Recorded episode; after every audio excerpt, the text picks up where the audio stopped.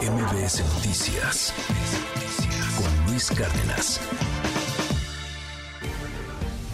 Hoy es miércoles de libros con Dalila Carreño y bueno, pues justamente del último Nobel de Literatura, John Fosse, él es un autor noruego eh, confieso, yo nunca lo he leído, pero bueno, pues se habla muchísimo de, él, obviamente, pues al ser el, el, Nobel.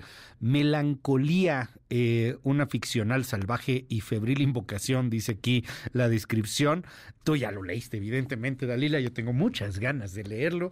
Se me hace que va a ser justamente mi compañero en estas semanas. Cuéntanos un poco sobre la novela y me da mucho gusto saludarte. Feliz año, por cierto.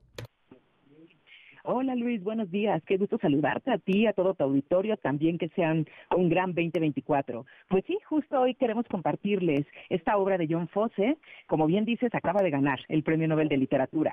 Melancolía es una novela ficcionada e inspirada en la figura del artista noruego del siglo XIX, Lars Hertervig, cuya obra pictórica de paisajes costeros evocan cierta desolación y una atmósfera un tanto fantástica. Eh, Luis, la vida de este pintor pues estuvo enmarcada por la pobreza, la enfermedad mental y la falta de compasión de quienes lo rodeaban. En Melancolía, pues John Fosse entreteje una historia que habla de este joven pintor que llega a estudiar a Alemania, donde la ansiedad por demostrar su talento casi no lo deja vivir y esto se junta pues con una obsesión por ahí que empieza a sentir por una chica llamada Elena, que es la sobrina de, su casera.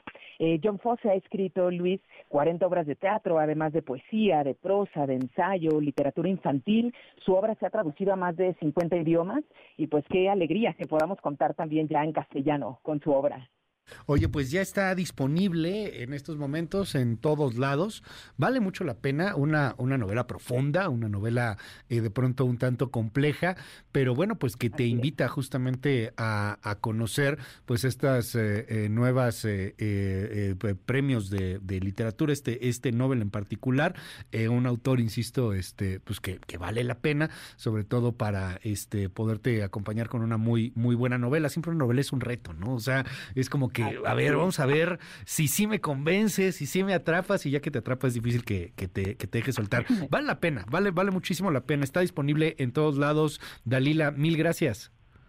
Así es, Luis, y nada más como un punto interesante, fíjate que está escrita en Minorx, que es conocido como un lenguaje minoritario en Noruega, lo cual también lo hace bastante peculiar. Sí, pero la traducción no fue nada sencillo, ¿no? O sea, me imagino. Nada. El, tema... Que, eh, sí.